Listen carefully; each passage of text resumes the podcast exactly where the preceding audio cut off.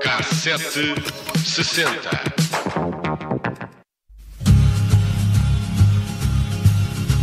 Cantiga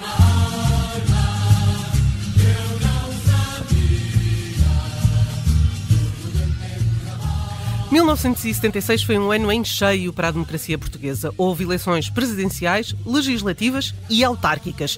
E é sobre estas que falamos hoje no Cassete 60. A 12 de dezembro, os portugueses foram às urnas escolher câmaras municipais, assembleias municipais e assembleias de freguesia pela primeira vez em quatro décadas. O que fazemos agora é uma viagem pelos jornais dos dias seguintes às eleições.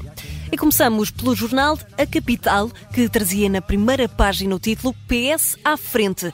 No dia 13 de dezembro, ainda estavam apenas 50% das freguesias apuradas, mas já era possível perceber a tendência. Em segundo lugar estava o PSD, seguido pela Frente Unida pelo Povo e depois o CDS. Os resultados destas eleições deram a vitória ao PS, que conseguiu cerca de 33% dos votos, apesar de ter empatado com o PSD em número de presidentes de Câmara, 115. A abstenção atingiu o valor mais elevado do regime democrático até então, 35%, um número alto tendo em conta que nas eleições legislativas a abstenção tinha sido de aproximadamente 16%.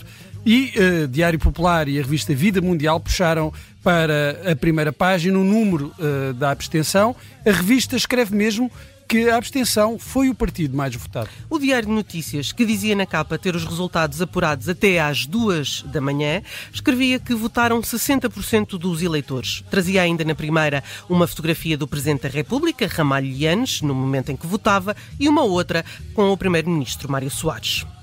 O jornal O Dia preferiu puxar pela forma cívica, como decorreu a votação, citando Ramalhianos. Como fechou à uma hora da madrugada, mais cedo do que o DN, trazia o PSD à frente, seguido do PS. À época, os jornais eram mais ou menos engaj... Engaja... engajados, estava difícil pronunciar esta palavra. O jornal O Diário, por exemplo, tinha como manchete Eleitorado caminha para a esquerda com o subtítulo Direita Reacionária foi derrotada. O Diário de Lisboa tinha nas gordas luz verde para o PS seguir pela esquerda e começava o texto da primeira a apontar a maioria de esquerda, a percentagem muito significativa da Frente Eleitoral Povo Unido e a baixa espetacular do CDS.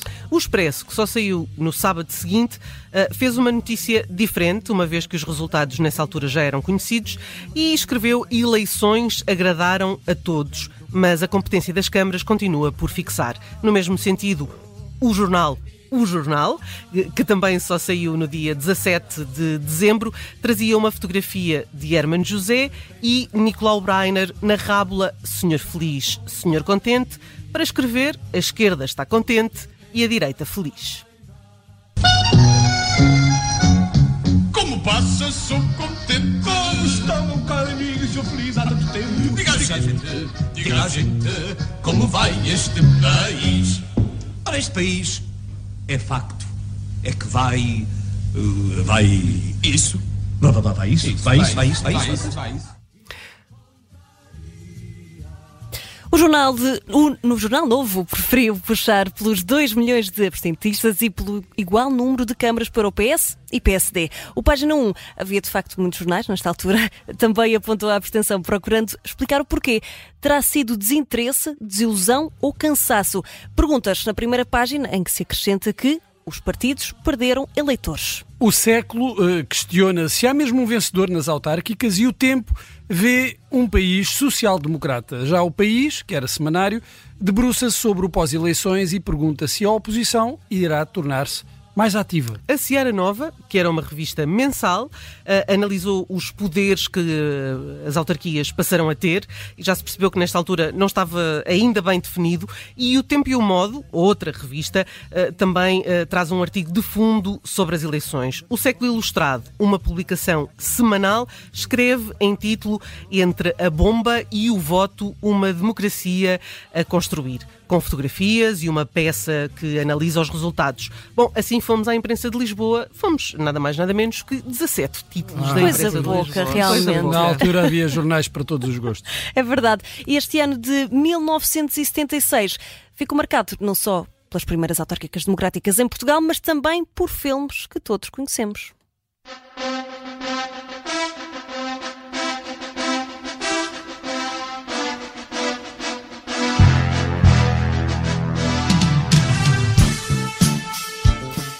Rocky Balboa chegou aos cinemas em novembro de 76 e acabou por ser o filme mais bem sucedido desse ano. Ganhou cerca de 225 milhões de dólares só em bilheteira global e acabou por ganhar três Oscars, incluído o de melhor filme. E não nos podemos esquecer de uma curiosidade: Sylvester Stallone escreveu o guião para Rocky em três dias e meio pouco depois de assistir ao campeonato entre Muhammad Ali e Chuck Wepner, que aconteceu a 24 de março de 1975, no Ohio.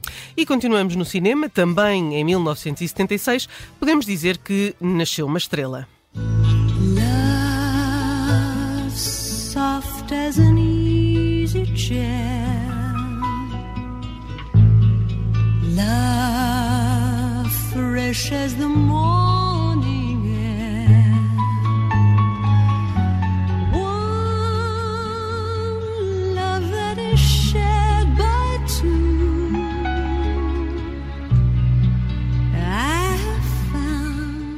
A 18 de setembro de eh, dezembro de 76 eh, chegou-nos este clássico, A Star Is Born, musical de Frank Pearson, eh, que contou com a participação de Barbara Streisand nesta segunda edição.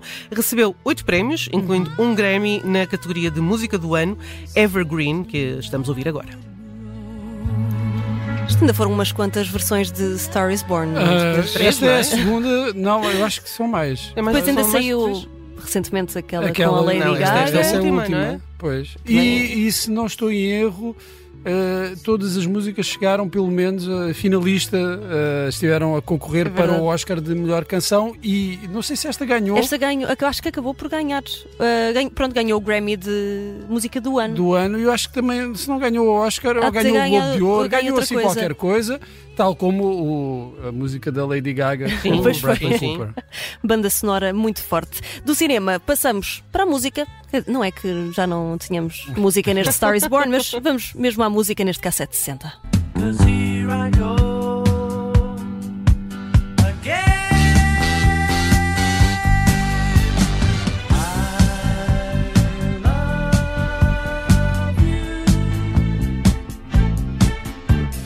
I love you. Silly Love Songs dos Wings, banda formada em 1971 pelo ex-Beatle Paul McCartney, foi a música número 1 de 1976, apareceu no álbum Wings at the Speed of Sound, que foi editado no início de 76 e esteve no topo da tabela da Billboard durante 5 semanas. Eu, eu não sei se é má vontade da minha parte, mas eu, eu acho que toda a carreira do Paul McCartney depois dos Beatles é, é assim um bocadinho descafeinada, não é? Levezinha. É, levezinha. assim, Coitada. eu, eu sei que há, há- há quem defenda o contrário, mas a mim parece-me sempre que faltou ali qualquer Faltou ali coisa. qualquer coisa. Ah, não sei, pode Ah, ser impressão pronto, é. Há de- há de Gostos. tudo, eu acho que há de tudo. Ah, Gostos ou para então, tudo. bem, se calhar também a comparação é um bocadinho injusta, não é? Sim, Trabalhar sim. ali em conjunto com, o John É Lennon. verdade. Pois é, é injusto estar a comparar o resto. Bem, no mesmo ano o destaque foi também para uma colaboração entre Elton John e Kiki D.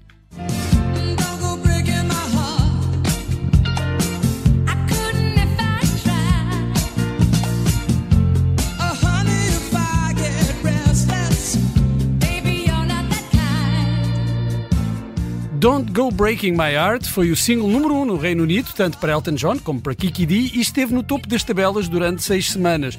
Originalmente, a intenção era gravar a música com Dusty Springfield, mas a proposta acabou por não ir para a frente. Anos mais tarde, o Elton John gravou esta canção com RuPaul. RuPaul. Não sei se eh, chegou a número 1, um, mas É eh, também é bastante conhecida essa versão. Drag Queen, RuPaul, mais uma versão de Don't Go Breaking My Heart. Eu muito gosto bom. muito desta versão, confesso. Uh, quase a chegar ao fim da viagem no tempo de hoje, uh, temos ainda uh, tempo para revisitar os dois álbuns mais vendidos de 76.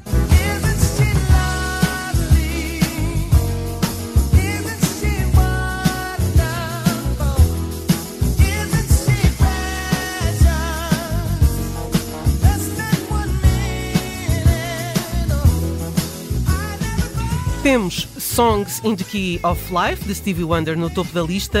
Uh, deste disco fazem parte uh, os tão conhecidos I Wish e, claro, este Isn't She Lovely. É, que nos põe sempre bem Sim, dispostos. é verdade. A Sim, música sim, sim. começou, começámos os três logo assim, esquerda para a direita. Ah, não, é, ah, eu acho que há algumas músicas que têm este efeito. Outra é aquela do ah, Here Comes the Sun, não é? Da- Ah, sim, sim. automático. é, é daquelas músicas que têm este condão de nos É pôr bem dispostos o, o, mesmo. Stevie, o Stevie Wonder põe-me sempre bem disposto. Ah, é, mas esta aqui é, é Esta aqui é, particularmente sim, sim, feliz, sim. não é? É inevitável, uma pessoa não consegue não dar aquele ombrinho ou aquela cabeça, aquele sorriso na cara depois de ouvir Isn't She Lovely. Por fim, saltamos deste RB de Stevie Wonder para o rock para fecharmos com os Eagles.